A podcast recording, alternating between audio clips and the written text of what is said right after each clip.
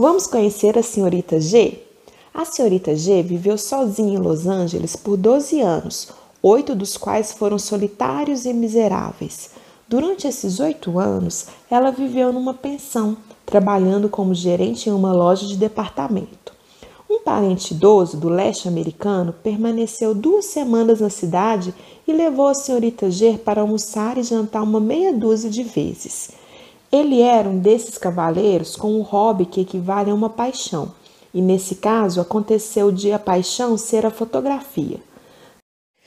Tendo observado que a senhorita G era extraordinariamente estimulável, ele deu a ela como presente de despedida uma câmera fotográfica de qualidade, insistindo para que ela frequentasse uma escola de fotografia no período da noite. Foi o que ela fez, e sua vida tornou-se bem diferente. Passados seis meses, ela já havia conseguido um prêmio de fotografia oferecido por um jornal, e seis meses depois mudou-se para um apartamento minúsculo, mas em condições de reservar um pequeno espaço para fazer suas próprias revelações e cópias. O espaço era a cozinha. A senhorita G não é uma mulher caseira.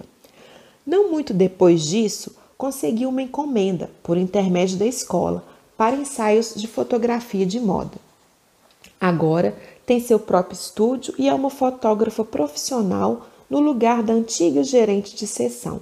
Duplicou seu conhecimento e triplicou seu salário.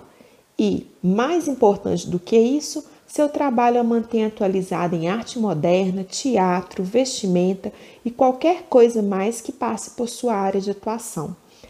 Ela é hoje, de longe, muito mais interessada e, principalmente, muito mais interessante do que era antes.